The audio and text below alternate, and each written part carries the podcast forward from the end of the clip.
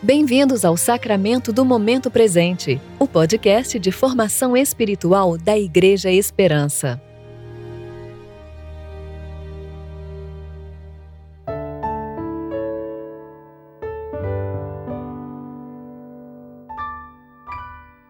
Hoje é dia 30 de julho de 2020, quinta-feira do tempo de preparação para o nono domingo após Pentecostes.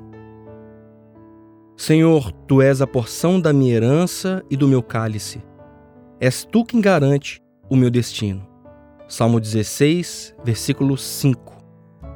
Eu sou Daniel Nunes e hoje vamos meditar no texto de Filipenses 4, dos versos de 10 a 14.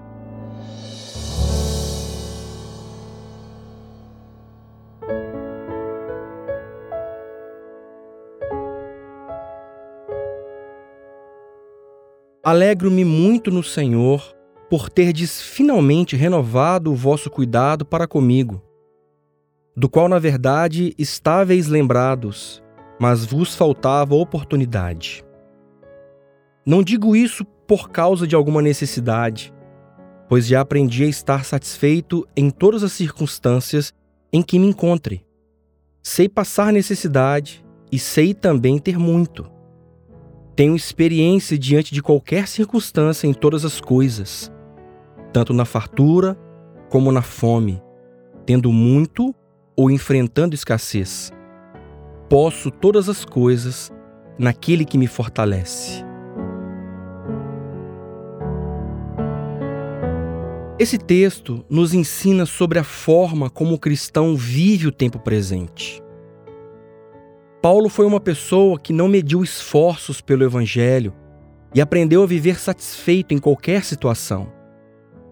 Mesmo preso ou quando sua vida foi ameaçada, quando sofreu violência e passou por diversas necessidades. Se tem algo marcante na vida do apóstolo Paulo, é o contentamento. A forma como ele viveu nesse mundo, com os olhos na eternidade, sem entrar em desespero, encarando a vida como uma dádiva de um Deus amoroso que tem um plano perfeito. O contentamento é importante para podermos suportar as dificuldades com paciência. Quando confiamos na providência divina, alcançamos corações gratos e isso altera a forma como vivemos no mundo. Há uma dinâmica nas tribulações. Na escola da adoção, o filho aprende a depender do pai e a confiar plenamente em seus propósitos.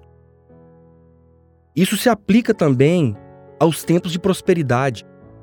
Se uma pessoa sabe fazer uso da presente abundância de uma maneira sóbria e equilibrada, com ações de graças, preparado a perder tudo se essa for a vontade de Deus, fazendo também seu irmão participante e não se deixando ensoberbecer, colocando sua esperança em Deus e não nas riquezas, essa pessoa entendeu o que é o contentamento.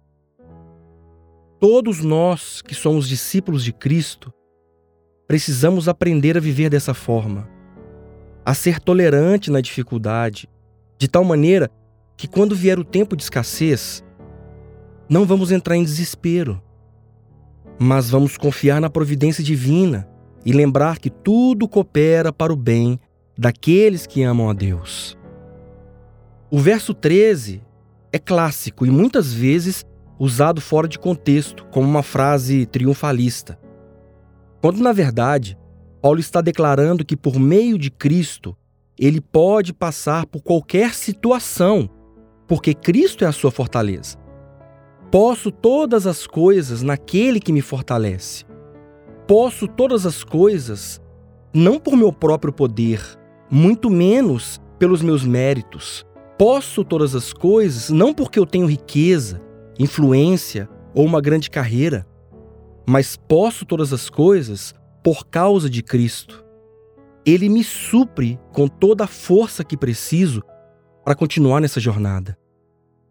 Jesus sabe como nos conduzir tanto na prosperidade quanto na adversidade. Irmãos, se estivermos cientes das nossas fraquezas e pusermos a confiança na providência e no poder de Deus, alcançaremos corações sábios. Aprenderemos a viver em contentamento e glorificaremos a Deus em qualquer situação. Talvez os dias tenham sido difíceis durante essa pandemia, mas tenha bom ânimo. Deus é o nosso refúgio e fortaleza, o socorro presente na hora da angústia. Com Ele podemos passar por todas as coisas, pois Ele nos fortalece, momento após momento. Oremos. Ó Deus, tua providência inabalável é maravilhosa. Me ajude a enxergar a tua graça momento após momento, pois o Senhor é a minha luz e a minha salvação. A quem temerei? O Senhor é a força da minha vida. De quem terei medo? Ficarei confiante pois posso todas as coisas em ti, meu Deus. Tu és o meu Senhor, que me fortalece. Amém.